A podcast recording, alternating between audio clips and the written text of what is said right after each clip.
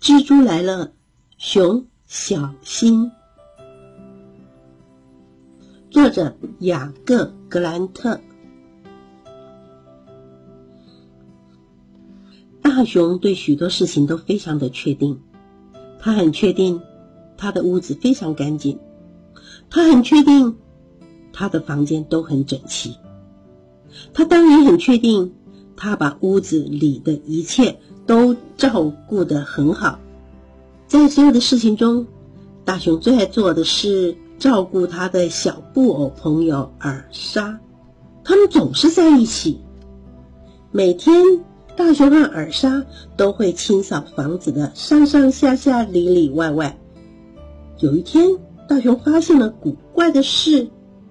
大熊说：“真奇怪，我很确定我没有遗漏任何一本书。”等大熊靠近一看，他看见了让他不太开心的东西。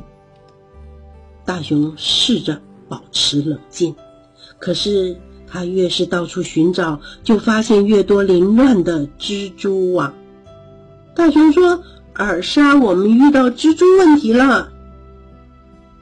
我确定，蜘蛛正在制造更多黏哒哒的蜘蛛网，要覆盖我们家。”我确定蜘蛛正在用它许许多多的脚制造巨大的混乱。大熊说：“我很确定这只蜘蛛跟我们一点也不像。”尔莎，我们得找出这位麻烦的客人。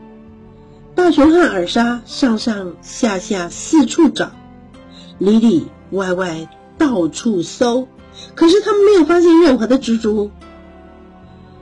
大熊说：“这只蜘蛛太狡猾了，但它不可能躲得过我们的眼睛。”正当他要起身的时候，想要继续搜索时，可怕的事情发生了。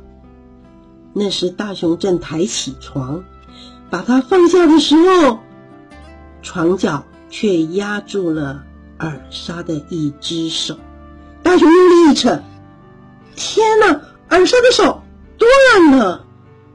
大熊在那儿躺了好一会儿，说：“我可怜的朋友，我真的不是故意要伤害你的。”大熊再一次上上下下四处找，里里外外到处搜，他必须找到办法帮助他的朋友。